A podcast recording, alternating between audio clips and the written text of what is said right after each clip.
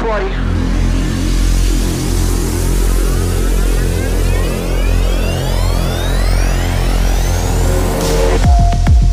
Benvenuti al Christian Podcast. Damas y caballeros, el día de hoy estamos estrenando un episodio completamente en español. Esto es nuevo para mí y no podría hacerlo con nada más ni nada menos que una persona que les voy a presentar. Estoy súper contento, es un amigo ah, que conocí hace muchos años y que a lo mejor muchos de ustedes conocen. El día de hoy tenemos un emblema de la era digital y la tecnología. Un héroe del YouTube. ¿Qué digo? Un héroe. Damas y caballeros, Manu Bravo, el crack, él mismo.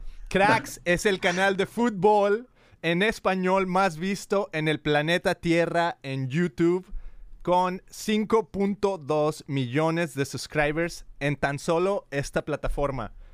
Manu, ¿tienes seguidores en otros planetas?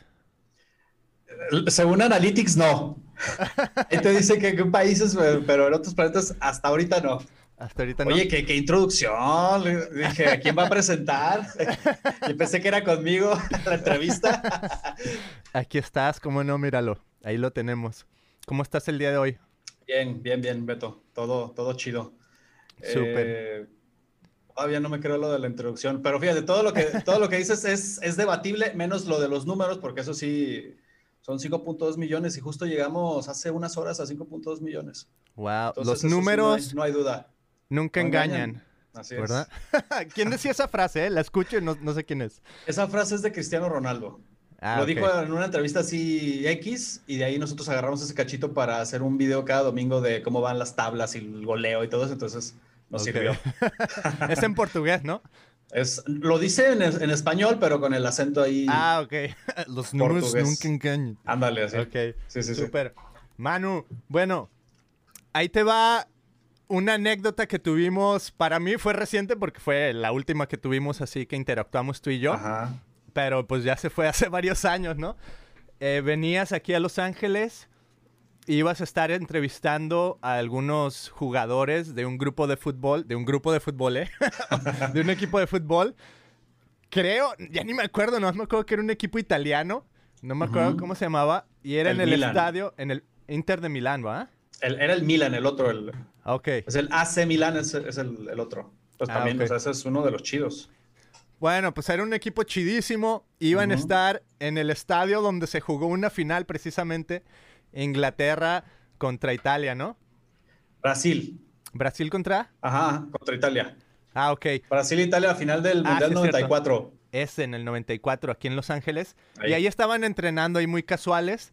Y me acuerdo que yo asistí ahí con mi cámara. Me dijiste, oye, ¿me ayudas a hacer unas entrevistas? Esta fue mi experiencia. Yo vengo, pues somos de la misma ciudad de Guadalajara. Ya tengo 15 años aquí en Costa Mesa. Y eh, yo era un apasionado del fútbol. Yo me acuerdo que seguía a mi equipo favorito, que eran las Chivas Rayadas del Guadalajara. Y aquí en Estados Unidos, o sea, la verdad perdí toda esa pasión, no sé, me, me siento así como que estoy a otro nivel. Y para mí fue así como que súper evidente ese día que te fui a ayudar, porque me acuerdo que tú estabas así como con cierta emoción de, de conocer a los jugadores y todo. Yo no sabía ni quién era quién, estaba súper perdido, nadie, o sea, decía, ¿este quién es? ¿Este qué hace? va?" O sea, me- o sea, obviamente sé de fútbol que un delantero, etcétera Sí, sí, sí. pero no tenía así ni idea quiénes son, pues, o sea, básicamente.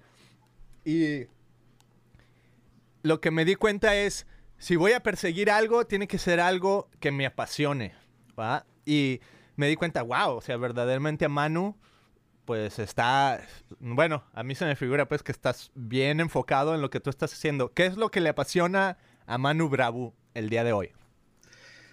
Fíjate que es, es, es buen ejemplo porque más que, más que el tema laboral, como aquella vez que fuimos ahí, era el, se llama el Rose Bowl, ¿verdad? De Pasadena. Estuvimos ahí viendo al, Milan, a, los jugadores, y pues la verdad a mí sí, sí me emociona cada vez que, no es muy seguido que tenemos así como encuentros o la oportunidad de estar con algún jugador, pero sí es apasionante, o sea, sí es, sí es emocionante para mí.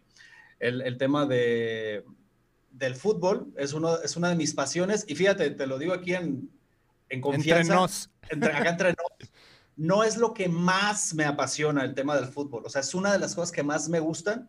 Lo disfruto un montón. De hecho, este, este seguimiento que yo hago por el tema del trabajo, de a ver qué está pasando con los jugadores y con los equipos, lo haría gratis, lo haría como hobby. No lo haría este, exclusivamente por trabajo. O sea, eso, eso me demuestra a mí que sí es una de mis pasiones, que no estoy como tan equivocado. Pero, por ejemplo, a mí hay una cosa que me apasiona más que el fútbol, que es el cine, que son las películas, eso, eso me gusta más todavía. O sea, a mí, si tú me dices, ¿prefieres ver una película o un partido de fútbol? Pero también, también depende, ¿no? Pero yo creo que me iría más por el tema de, de la película. O sea, son, son, son mis, mis pasiones, digamos, en el tema hobbies. Eh, eso, eso me gusta mucho. Súper chido. Oye, eso me recuerda también un poquito, pues básicamente dónde nos conocimos, ¿no? Y para los que estén viendo o escuchando, eh, bueno, nos conocimos en la universidad, ahí en Guadalajara, estudiando comunicaciones. Y la carrera del la carrera. del éxito. y lo chistoso es que hasta, digo, me acuerdo así estar sentados en la misma computadora, trabajando así en ediciones de videos al mismo tiempo, pues para, no sé, algún trabajo, lo que sea que estuviéramos entregando. Y bueno, yo siento que, siempre me apasionó, como tú dices, ¿no? Algo así como de las comunicaciones y por eso pienso que ahora ya estoy como que más enfocado, wow, esto es lo que yo quiero hacer, ¿no? El, y ahora se llama el Christian Podcast en español, donde hablamos temas, no sé, de fe, temas de cultura, pero todo visto desde el punto de vista de, la experiencia del invitado, pues. Y yo creo que por ahí hay mucho que aprender. Obviamente, pues tú tienes muchísimo que ofrecer porque pues estás en un, un canal bien sobresaliente pero quiero hablar otro tema de, fútbol antes de moverme a unos temas así un poquito más de quién eres tú como persona.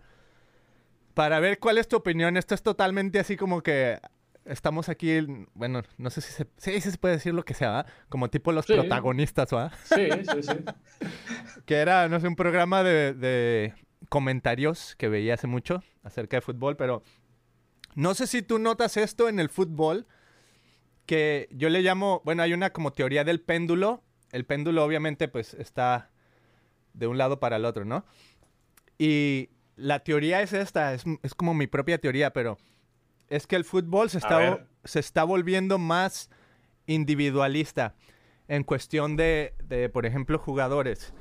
Tienes la Copa del Mundo, la Copa, la FIFA, o sea, la Copa del Mundo con todos estos países que vienen a participar y sin embargo, yo pienso, esta es mi opinión, pienso que se está perdiendo un poquito más ese sentimiento de mi país está jugándosela en esta Copa Mundial. Es más, casi casi no importa qué país gane, porque al final de cuentas, por ahí alguien decía, siempre gana Alemania.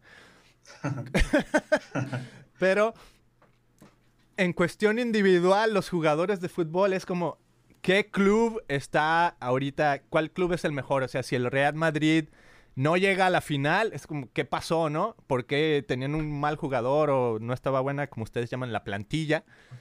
Este, pero en un club, pues tienes jugadores de, todas partes del mundo. Puedes tener un jugador de, Brasil, como puedes tener un jugador europeo. ¿Crees que hay algo así en el fútbol? ¿Crees que está pasando como que se está perdiendo un poco más el sentido de, de, de equipo de fútbol como país y se está enfocando un poco más en, el individuo, en el jugador, en el crack, en el jugador exitoso?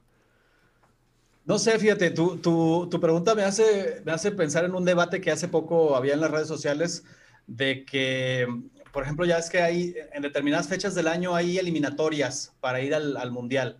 O sea, en cada zona del mundo, ahí las selecciones se enfrentan entre ellas para ver de, de, esos quién alcanza un boleto para ir al mundial. Entonces, luego, cada vez que hay estas eliminatorias, hay un debate de ¿Qué es más emocionante, los partidos de clubes o los partidos de selección? Y mm. mucha gente dice que los partidos de, clubes, o sea, el Barcelona, el, Bayern, el United, y no México contra tal, o sea, que es más emocionante y se siente más apasionamiento por, por eso. Eh, a mí en lo personal sí, sí me gustan más eh, los partidos de clubes. O sea, sí me, sí me gustan más y se me hacen como más emocionantes porque estás ahí. Es como, como cuando convives con una persona, ¿no? Pues a lo mejor tienes una mejor relación con alguien que lo ves más seguido que alguien que ves cada seis meses. O sea, por, por lógica. Así son los juegos de selecciones, cada seis meses, de repente cuando hay algún evento grande, Mundial, Copa América.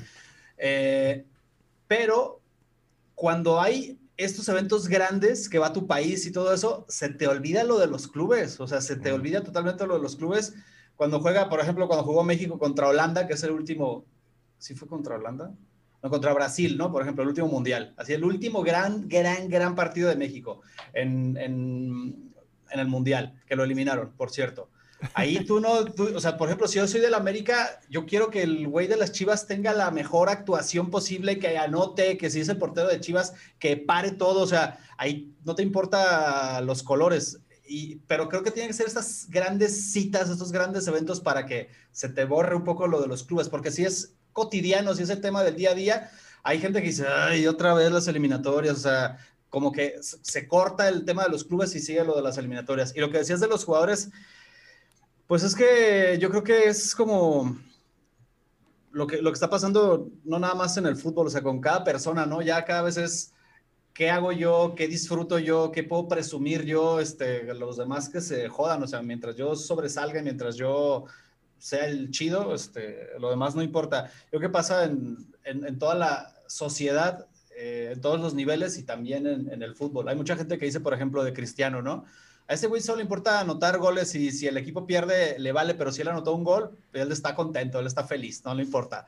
Pero yo creo que un poco estamos así ya cayendo en este, en este tema de ser más egocentristas y que tú estés bien y los demás que no. O sea, si están bien, qué bueno, y si no, también. Mientras yo esté bien, así. Creo que es un tema, es una inercia pues que va en el mundo de todos los niveles. Creo yo desde mi punto de vista.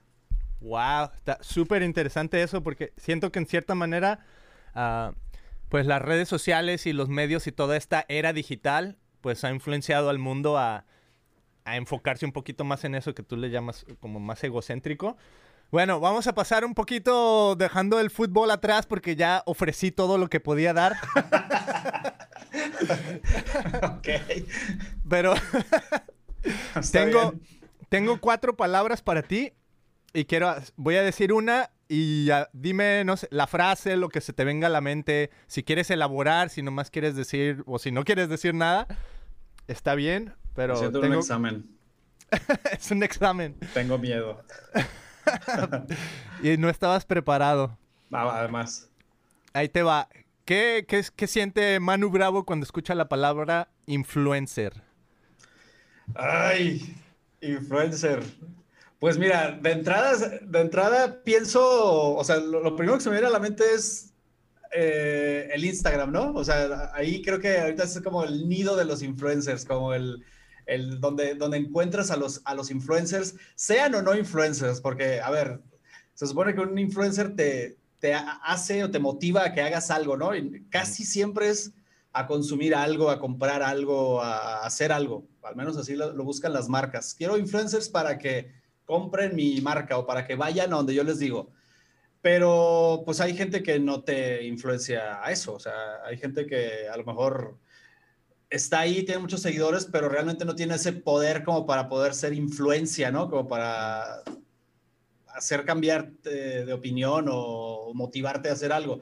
Y hay otras personas que, que sí pero ahora, ahora mismo esa, palabra yo creo que encierra como que no solo lo que, lo que estamos viendo, sino los deseos de la gente. O sea, ahora todo el mundo quiere ser influencer. Hay gente que tiene 100, 100 seguidores, por decirte algo, y que no está mal, o sea, cada quien, pero tiene 100 seguidores y se comporta como, como un influencer porque esa es su aspiración, ¿no? O sea, imagínate, eh, hacen vivos que lo ven dos personas, no sé, este, o dice, ah, mis amigos me pidieron que, que, que les... Eh, contara dónde compré esto. Nadie, nadie lo, preguntó y nadie lo pidió, pues. Entonces, creo que ese, ese concepto está súper, súper, súper sobrevalorado, que la gente está haciendo que aspire a eso, cuando realmente son, son muy pocas las personas que tienen ese, ese poder como de influenciar. Es que ve todo, este desmadre, toda esta industria de las redes, es, es eso, o sea, es, es un desmadre. Yo hace 10 años no pensaba que cómo, cómo se iba a venir todo, toda la vida, todo el, todo, pues sí, o sea, toda la vida, todos los aspectos de la vida a meter en las redes y que de ahí midiera si estás haciendo bien las cosas, si no, si, no sé, no sé, son, son muchas cosas, es un tema súper complejo. Y tú decías que, nada, que dijera una palabra, pues si me dijeras que dijera una palabra, ya te dije... Vamos súper bien, porque la que sigue es, es YouTube. YouTube, eso está más fácil, eso está más fácil. Mira, YouTube para mí se ha convertido en mi trabajo. Así de fácil. O sea, yo, yo ya dejé, yo no era tan consumidor de YouTube, de hecho, no veía tanto YouTube, a lo mejor no sé, ponía música o veía ahí alguna cosa, pero ahora yo escucho YouTube y es mi trabajo. Y yo siempre me tomo muy en serio mi trabajo. O sea, es como, como mi responsabilidad y, y va ahí a un ladito de, de mí en, en, la vida. Entonces, sí es muy importante para mí. YouTube es, es, mi trabajo, es una plataforma que me permitió muchas cosas y yo así lo veo. O sea, si tú supieras qué importante para mí es mi trabajo y siempre ha sido mi trabajo, YouTube ahora es mi trabajo, entonces es, cobra una importancia muy, muy grande. Super, dos palabras más. Familia. Pues, así como te digo que YouTube es, es importante, para mí mi familia es lo más importante. O sea, yo no puedo tener, puedo tener, no tener YouTube, puedo no tener lo que me digas, todo, todo, todo, todo eso no, no me importa. Mi familia es, es, lo más importante. Eso es lo más importante. Eso, eso sí es, eso sí es mi vida. O sea, se acaba mi familia, se acaba mi vida. Se acaba YouTube, no pasa nada. Se acaba todo lo demás, no pasa absolutamente nada. Wow. la última, México. México. Eso está difícil. Fíjate que yo, yo he sido siempre, desde hace mucho tiempo, mucho tiempo, una persona que reniega mucho de mi país, la verdad. Wow. O sea, a mí me gustaría, me gustaría mucho ser de esa gente que dices, México, no, no, no, este, el mejor país, orgullosamente mexicano y todas esas cosas. La verdad, la verdad, yo siento mucha tristeza de no poder, de no poder este, decir algo así. Porque sí, o sea, tenemos unas tradiciones muy bonitas y aquí está o sea, aquí está nuestra vida, nuestra familia, eh, comemos muy rico y todo lo típico y qué padre y nuestra historia y todo eso, pero todas esas tradiciones y todas esas cosas tan bonitas que tiene México, el mariachi y todas esas cosas, no te dan seguridad. A mí no me dan seguridad. Y para mí lo más importante y lo que yo quisiera, lo que yo aspiro en esta vida en algún momento es vivir seguro, en un lugar donde me sienta seguro. Entonces, México no lo es, no es seguro.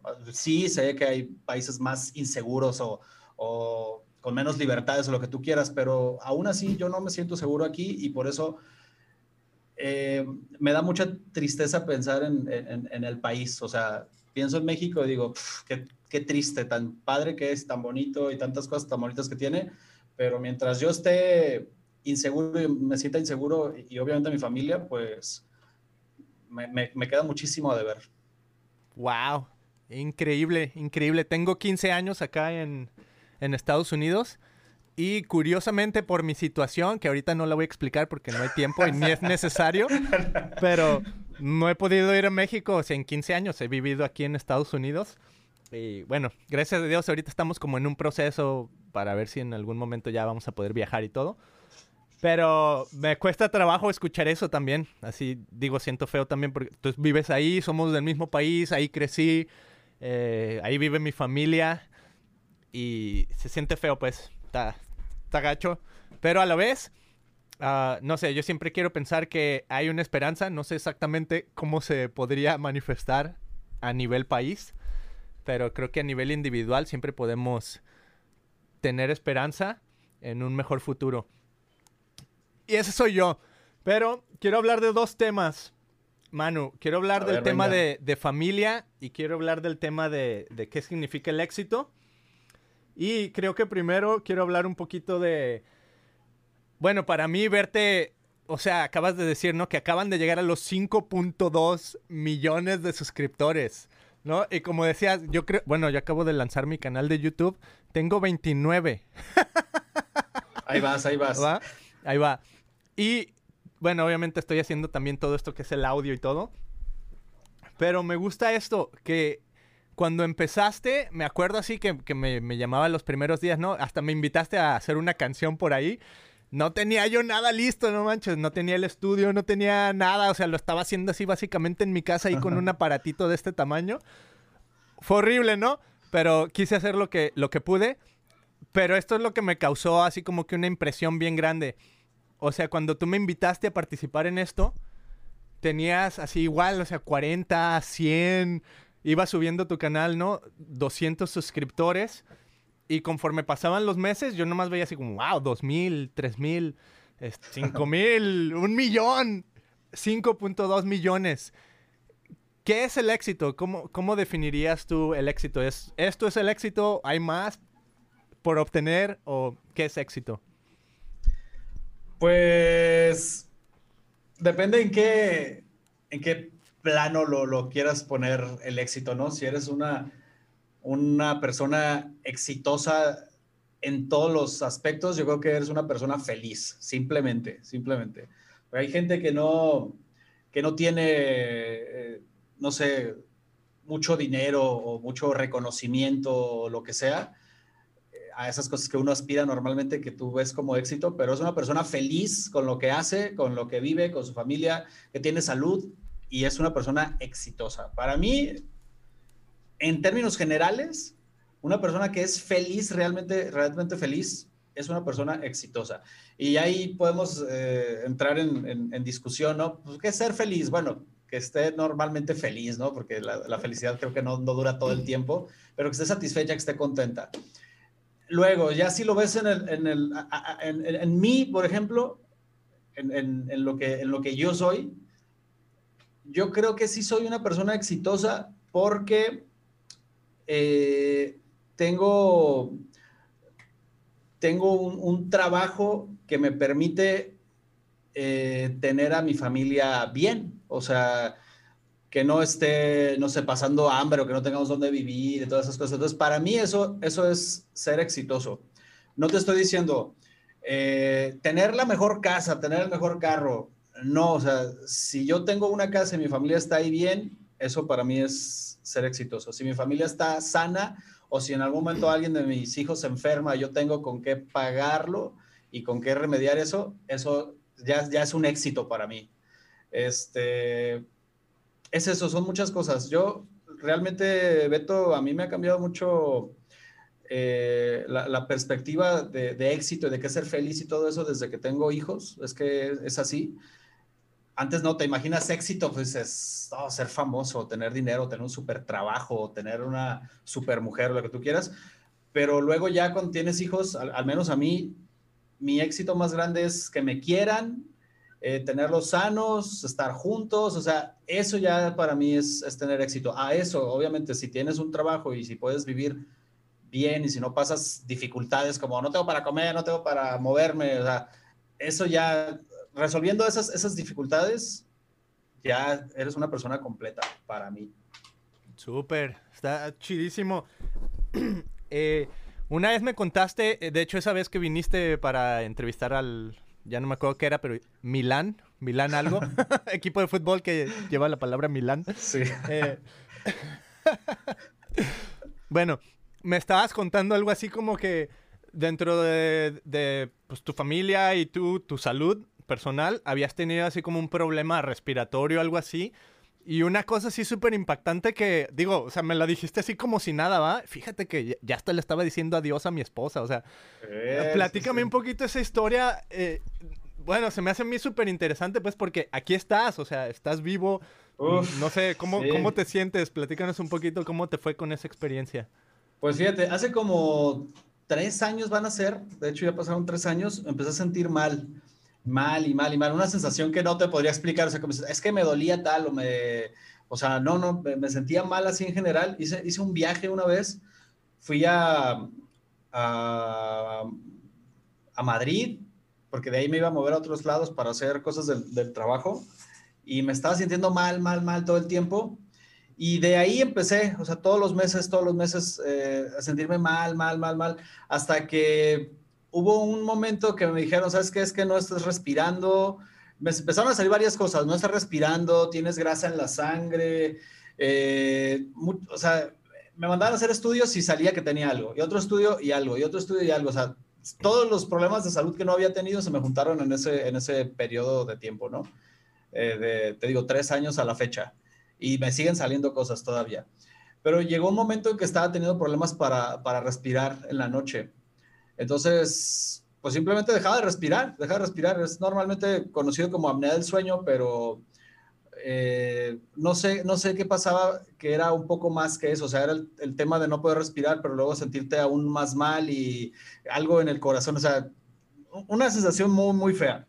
Y esta, este tipo de sensaciones, este tipo de cosas que yo sentía me llegaron a, me, me, llevaron a tener algunas crisis de repente y me pasó, por ejemplo, una estando en Barcelona, otra estando aquí en mi casa, o sea, varias veces que yo decía, es que ya, o sea, ya, ya no siento, ya no, se me está yendo la chispa de la vida, no precisamente la, la coca, ¿no? O sea, se, se, me está yendo la Coca-Cola.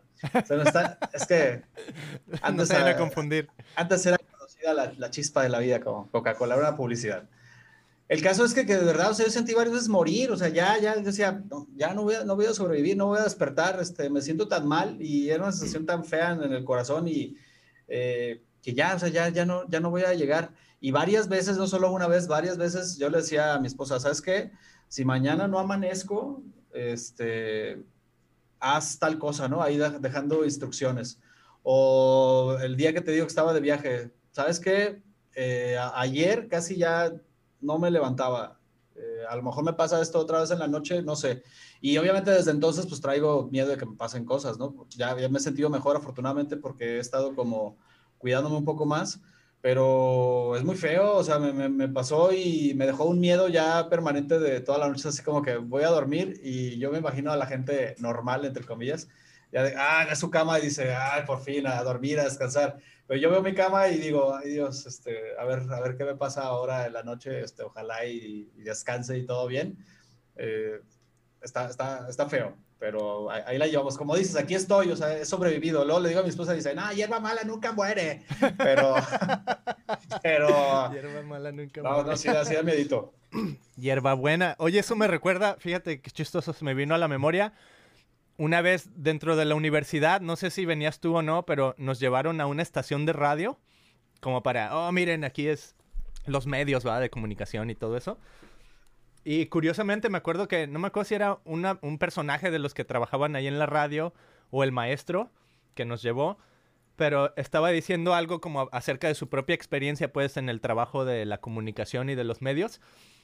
Y bueno, se me quedó marcado en relación a lo que estás diciendo. Dice, en los medios, y no sé si a lo mejor ahora es diferente, ¿va? Pero bueno, en los medios, en ese entonces, si tú estás en la televisión, en la radio, vas y cumples una función a la gente no le importa si se te acaba de morir tu papá, no le importa si tienes problemas respiratorios, no le importa, o sea, ellos, dame la información, estás aquí para casi como que ofrecerme un servicio, ¿no? Y bueno, a lo mejor todavía pasa un poquito esto y por eso a mí me gusta en este podcast meternos un poquito más a quién es la persona en sí, ¿va? ¿Quién eres tú como ser humano? Like, o sea, ver, like, eh, dije, ver en ver, verte como ser humano, ¿va? Ver el, o sea, a lo mejor como tú dices, sí, me, considero una persona exitosa, eh, el canal tiene, o sea, es mi trabajo y gracias a que hay tantos suscriptores y todo, pues me, me da la oportunidad de, de, servir a mi familia, de tener un ingreso y todo. Pero más allá de eso, eres un ser humano, o sea, eres un ser humano que, que vive todas las pues todo lo que un ser humano vive, ¿no? Alegrías, gozos, lloros, este, tristezas. Eh, y dentro de todo eso me gustaría hablar un poquito de un tema que no sé si todavía es como estigma o no, pero yo pienso que tú tienes una experiencia muy directa y es el tema de el síndrome de Down, de tener un hijo o un familiar que tiene síndrome de Down. Yo me acuerdo hace muchos años, eh, bueno, no sé, no es, no es atípico que en nuestras familias haya alguien, ¿no? En mi caso yo tenía un primo, eh, pero quiero saber qué has aprendido tú teniendo alguien en tu familia con síndrome de Down, qué has aprendido lo bueno y lo malo, qué, qué le podrías decir a, los que están escuchando, a los que están viendo, qué es importante saber acerca de este tema.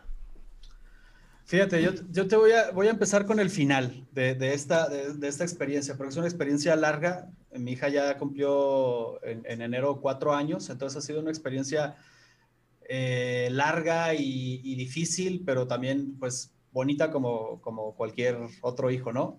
Pero yo todos los días estoy pensando en, en, eso, en justo lo que acabas de preguntar, y te, por te digo que voy a empezar con el final. Para, para mí, en este momento lo más, lo más complicado es pensar qué va a pasar cuando, cuando mi hija mm, tenga más edad y más capacidad de irse ahí como integrando en la sociedad, ¿no? En, otras palabras, cuando vaya, por ejemplo, a la, a la, primaria. Entonces, a mí ese es un tema que en este momento, que todavía falta un tiempo para eso, pero que en este momento me da un poco de terror, la verdad. ¿Por qué? Por la gente por la gente, por cómo lo van a tomar, por cómo la van a recibir, por, por las malas experiencias que puede vivir ella en eso. Yo, a mí me da terror eso en este momento.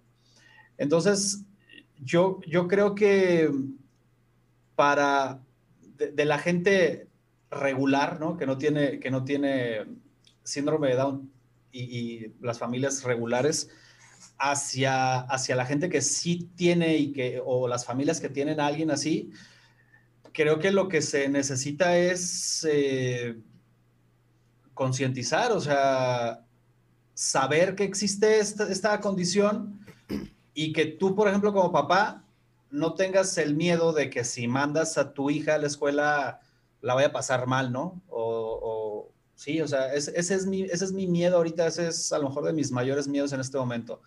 Entonces, yo, por ejemplo, imagínate con, con, con esa experiencia que tengo, si, por ejemplo, mi otro hijo que va a la escuela, ¿tú crees que no va a saber él cómo tratar a una persona así o que se va a sentir como raro o, que puede llegar incluso a molestar verbalmente o como tú quieras a una, a una persona así? Pues obviamente no, porque ya tiene la experiencia aquí. Entonces, a mí lo que me gustaría, lo que me gustaría es que, que hubiera esa conciencia en las familias de decir, eh, tú tienes que aceptar a la gente como es y además con una persona así, que, que, tiene sí necesidades especiales y que necesita más paciencia y todo esto, ser tú más paciente y, ayudar a, esa persona, ¿no? O, incluso verlo como es, es, mi compañero o mi compañera y requiere un poquito más de lo que yo le puedo ofrecer a, los otros compañeros. Para mí, ese, ese ha sido, volviendo a la, pregunta, mi aprendizaje en, en todo este tiempo eh, el hecho de que si yo me topo en la vida y que como dices, pues es, normal, ¿no? Tampoco es como si viniera un marciano o algo, o sea, es, es, normal. Si yo me topo a alguien así, sé que necesita más paciencia, que necesita eh, que no lo vea raro, que no lo vea feo. Eh, yo ya sé lo que, lo que necesita una persona así y yo ya sé cómo, cómo comportarme y cómo reaccionar porque yo tengo la experiencia aquí en casa y a mí me gustaría que trataran a mi hija así. Y creo que eso es, eso es lo que, lo que he aprendido, o sea, una, una de las cosas que he aprendido en cuanto a la convivencia social, ¿no? Porque yo hace mucho tiempo, cuando no tenía todavía a mi hija, yo veía a estas personas y me daban un poco como, como, si las miras diferente, o sea, si las, si las ves diferente. Y a mí en lo particular me daban como, yo sentía como feo, yo decía, ay, cabrón, este, han de sufrir, han de, han de pasarla mal, pero realmente no es así. Y esa es otra de las cosas que he aprendido. Mi hija, por ejemplo, es la niña más feliz, es la niña más sonriente, es la niña más cariñosa. Eh, y ella es feliz. Y yo, yo me pregunto, y yo le digo a mi esposa, ¿será, estará consciente de, lo, ella misma de lo feliz que es? O sea, porque tiene una vida bien bonita, la verdad, todo el mundo la quiere, todo el mundo la chiquea, esa parte súper activa, súper, o sea, tiene una pila que yo quisiera tener la mitad, aunque sea la pila que tiene ella. Eh, y sí nos ha enseñado en estos cuatro años, sobre todo, a que hay cosas más importantes que otras, ¿no? O sea, eso pareciera, pareciera algo lógico, pero de verdad que la salud gracias a, la experiencia que hemos tenido con ella, la hemos valorado como lo más importante que hay en, en la vida, o sea, que uno esté sano, que las personas que quiere estén sanas. Y eso viene de que cuando nació a los ocho meses la tuvieron que operar del corazón. Entonces, esos días han sido los peores de mi vida. Los días que previos y el día de la operación y los días posteriores. Afortunadamente todo salió bien. Eh, ella con su energía, te digo, este, logró recuperarse en tiempo récord y salir bien y todo. Pero ahí te das cuenta cuando de verdad la vida se pone difícil. No de que, ay, tengo mucho trabajo, o este, ay, estoy gordo, o eh, ay, no tengo el carro que quiero, o sea, no. El tema, el tema de la salud es, para mí, desde el punto de vista por estas experiencias que tengo que he pasado, el tema más importante. Lo aparte, en, los hospitales conoces a gente que de verdad está sufriendo, o gente neta que necesita eh, ayuda, o que, no sé, o sea, cambiaría mil cosas porque su familiar estuviera bien o, o que o lo que único que aspira en la vida es que a su familiar se recupere o lo que sea. Ahí te, te, cambia la vida, a nosotros nos cambió la vida, este, tan fácil como eso, nos cambió la vida, nos dio prioridades y así ha sido la, la experiencia con, con, ella, con Ariana. Wow, qué, qué increíble aprendizaje. Eh, yo pienso que, bueno, o sea, una cosa es, es que venga una situación ante ti y otra cosa es, es básicamente cómo vas a tomar, no, me acuerdo la frase en español, pero algo así como tomar el, toro por los cuernos, algo así. ¿va? O sea, no es lo mismo atorear a tomar el coro por los cuernos. Sí, sí, sí, Creo que algo, así, algo así quise decir. Pero sí, se entendió. a lo que voy es, o sea, esta, esta, toda esta situación te podría haber pasado y podrías no haber aprendido nada, ¿va? No, sigo siendo, este, no sé, todavía no tengo paciencia o no he desarrollado estas características que son necesarias para, para llevar a cabo una vida con, ella, ¿no? Y sin embargo lo has logrado. y tal vez, como dices, ¿no? O sea, tiene cuatro años y todavía hay cosas que te dan terror. O sea, todavía hay cosas que sientes que vas a experimentar. Pero a la vez siento que lo estás tomando con una actitud de vamos juntos, ¿no? Vamos a, vamos a tomar el reto, se tiene que hacer. Y también en cierta manera como un llamado a la sociedad, pues en general, a tener más empatía, a, ponerse de, repente en los pies de los demás y, o en los zapatos de los demás y ver la vida un poquito como los demás la ven y, simplemente tratar de pensar un poquito como los demás en las circunstancias que están pasando. Yo pienso que eso podría abrir la perspectiva de las personas, ¿no? Para mí, hablando un poquito ya del, del tema aquí de, de por qué estamos en el en el Christian Podcast en español. A mí al principio te pregunté, ¿no? ¿Qué te apasiona? Y un día me di cuenta, y tal vez a través de esa experiencia contigo con el fútbol y todo, me encanta todo lo que tú dices de comunicaciones y cámaras y todo eso, eso me sigue apasionando. Ah, el fútbol, desgraciadamente, ya no me apasiona tanto, sigo viéndolo y todo. Pero me di cuenta, aunque soy así medio ñoño, que me apasiona así la onda medio de la teología, de no sé, de Dios, de Jesús y de todo ese rollo. Y por eso me aventé a hacer este podcast. Y bueno, una de las, de las ideas el invitarte y así como que, tipo para concluir también, se me hace súper interesante a mí las relaciones humanas. Yo digo, para mí, mi punto de vista personal y así como de, de fe o de, de Dios o algo así, es que el reino de los cielos del cual hablaba Jesús se manifiesta a través de las relaciones personales. Eh, no sé, tengo casi 40 años de vida y cuando yo me he preguntado, bueno, ¿dónde está Dios? Cuando veo a otras personas y digo, y a ver, ¿por qué Dios no se mostró en ese, en ese momento difícil, en ese momento de, que va a morir, que casi va a morir, ¿no?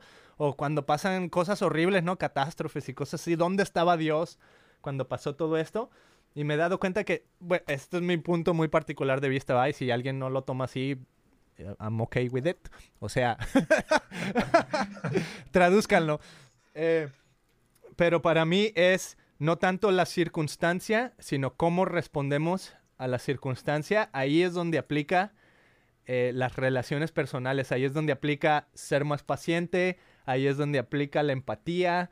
Ahí es donde aplica eh, ser generoso y todo esto, y, por eso me gustaría compararlo tal vez un poquito con, el tema de síndrome de Down. Eh, te digo, en mi caso es, Digo, no lo viví así de tan cerca, pero lo que puedo experimentar ah, con las personas que conozco así es que de repente ellos viven relaciones puras. O sea, lo que vas a recibir de ellos es su honestidad, es totalmente su corazón, es, o sea, es totalmente la intención honesta de lo que quieren hacer y de lo, de lo que están viviendo en ese momento.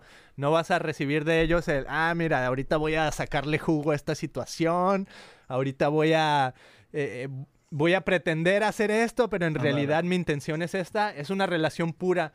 Y para mí ese es un gran ejemplo del reino de Dios. Porque en el reino de Dios, para mí se me figura que son las intenciones puras. Pero bueno, no quiero predicar, quiero saber, quiero saber, para ti, eh, no importa la respuesta, aquí no hay, no hay bien o mal. Para ti, ¿qué significa la fe? Para ti, ¿qué significa Dios? Para ti, ¿qué significa, no sé, este tema cuando lo escuchas? ¿Qué, qué te viene a tu mente?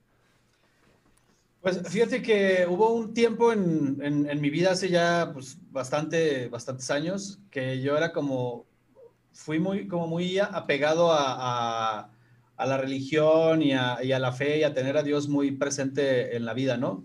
Entiéndase Dios desde la perspectiva de cada quien y de sus, eh, pues no sé, como, como, como tú lo llegas a, entender y como te lo llegan a presentar. Hubo un, momento que yo estuve yendo, no sé si alguna vez te platiqué, con una comunidad de misioneros que traían otro rollo muy distinto a, lo, a la tradicional iglesia católica, ¿no? O sea, eran católicos, pero traían otro rollo como más... Eh, en ese entonces, eh, como más, más hippie, se puede decir, ¿no? O sea, así más... Sí, o sea, más, ahora es hipster, ¿no? O sea, ¿cómo, cómo se diría? Sí, o sea, más, más puro, más, menos, menos, eh, menos parecido al, tema tradicional de la Iglesia Católica. Hubo un tiempo por ahí de entre la secundaria y, la prepa. Y se me metió mucho todo eso. Eh, entonces, creo que una vez que, conoces un poquito más o que tienes una, una, una buena experiencia de Dios y que te, y que te llena de, de alguna forma, ya no puedes andar por la vida igual. Y es que, y, realmente, aunque yo ya no voy a la, iglesia, por ejemplo, no voy a misa y a esas cosas, o he dejado de ser como, de seguir al pie de la letra y las tradiciones, porque entiendo que, que se tiene que ser buena persona eh, de otra forma o manifestar que quiere ser un buen ser humano de otra forma, no necesariamente así. Este, no se, no se olvida, ¿no? No se olviden esas, esas cosas. Y ahora, o sea, fíjate cómo, cómo viene a...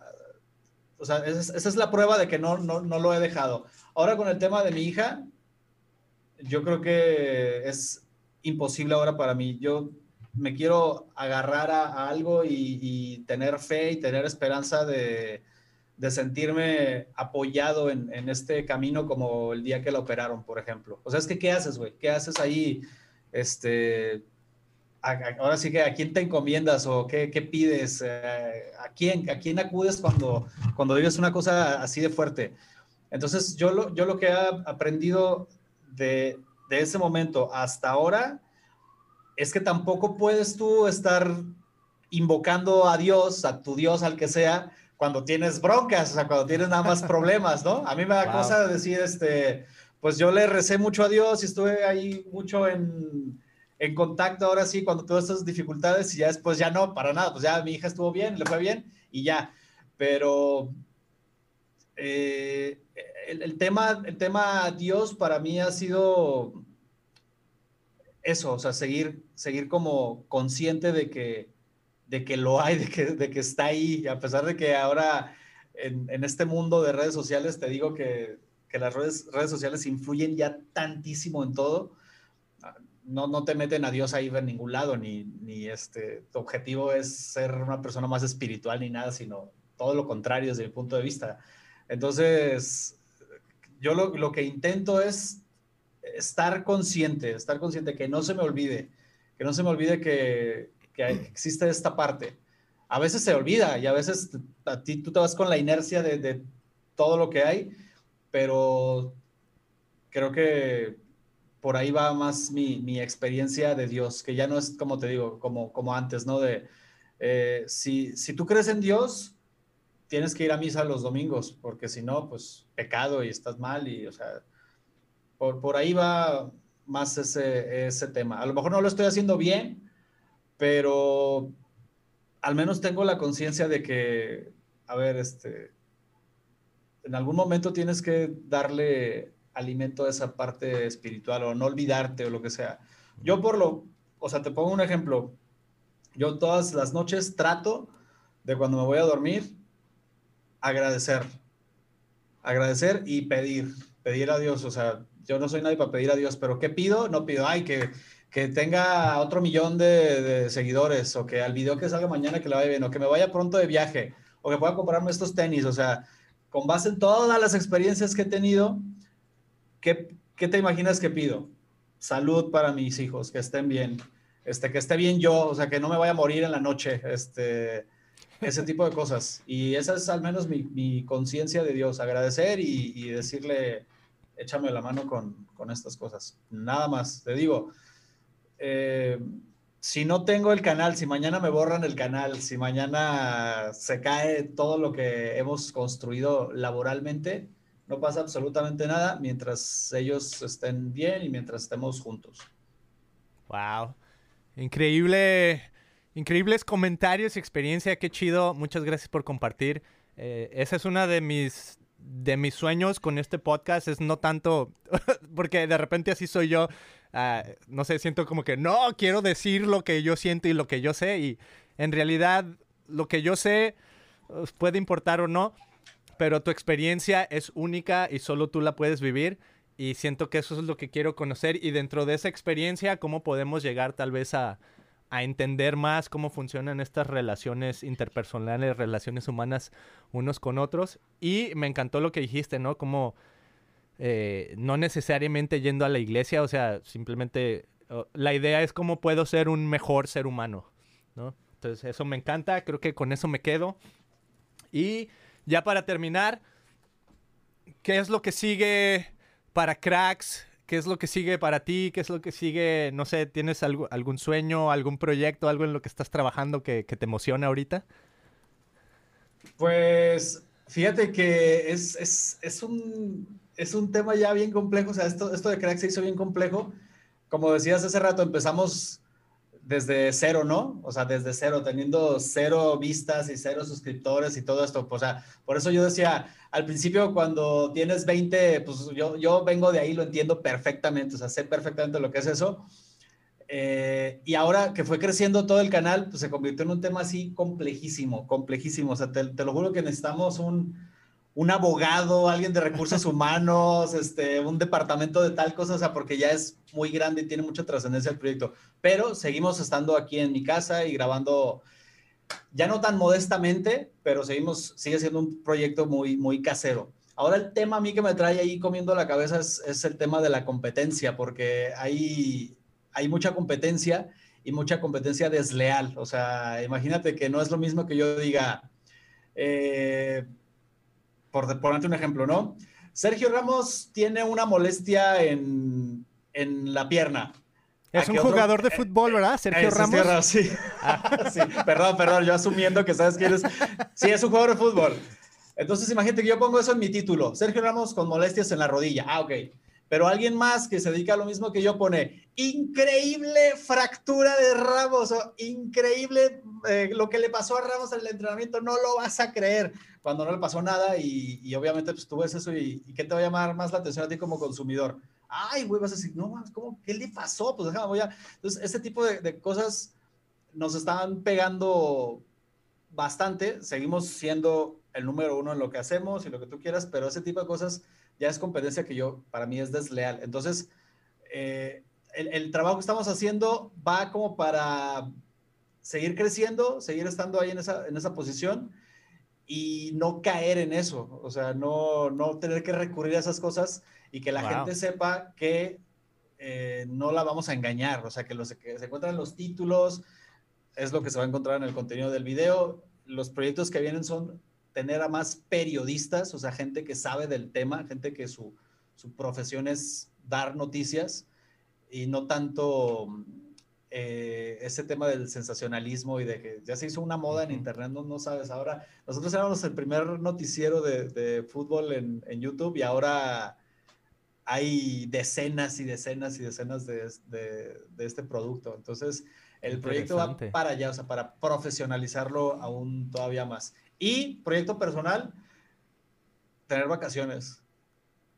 Acá te espero. Retirarme, retirarme de la escena, no sé, unos dos meses al menos, O sea, me encantaría así estar libre porque como trabajo de lunes a domingo, trabajo todo el día, desde bien temprano hasta bien noche, eh, hay cosas que hacer, entonces es todo el tiempo, todo el tiempo, todo el tiempo y nunca descansas. Entonces sí, me encantaría poderme salir aunque sea un, un mes, unos dos meses, así, no hacer nada, dejar encargado el changarro, como se dice a la gente de aquí, al, equipo, y para como desintoxicarme un rato.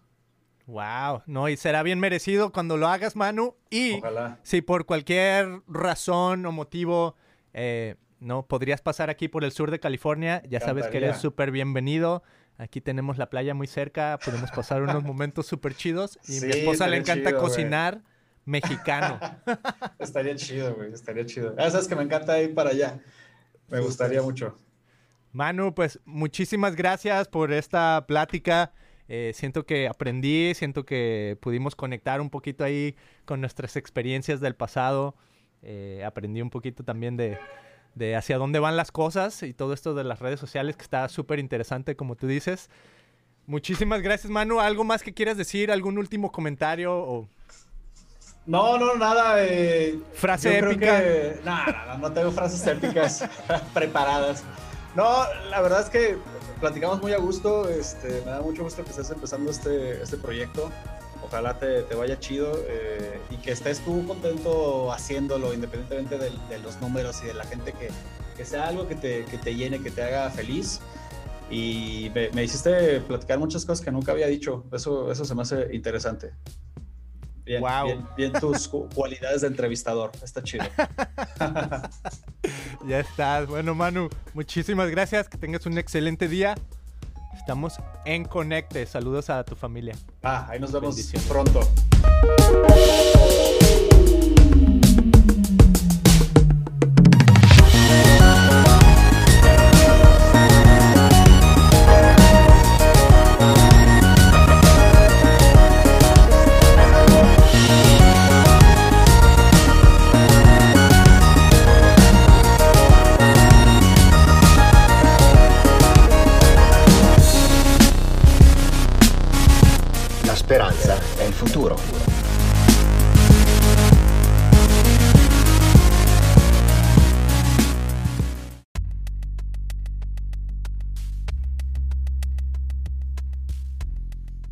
Así es, amigos, muchas gracias por haberte sintonizado. Yo soy el avatar de Beto Gudiño y te quiero invitar a que me sigas aquí en el ciberespacio. Si quieres darle un like, si quieres seguir este podcast donde nos estés escuchando en Spotify o en Apple Podcast, déjanos cinco estrellitas, haz un review por ahí, dinos qué te pareció. Queremos escuchar qué opinas. También puedes visitar encore.fm diagonal el Christian Podcast y nos puedes mandar un mensaje de voz. Me encantaría escuchar de ti. ¿Qué opinas? Me puedes seguir en redes sociales. Busca Beto Gudiño en Google y por ahí voy a aparecer en Instagram, en Twitter, en YouTube, en donde tú quieras, porque soy el avatar, entonces estoy en todo el ciberespacio. Nos vemos en el siguiente episodio. Saludos.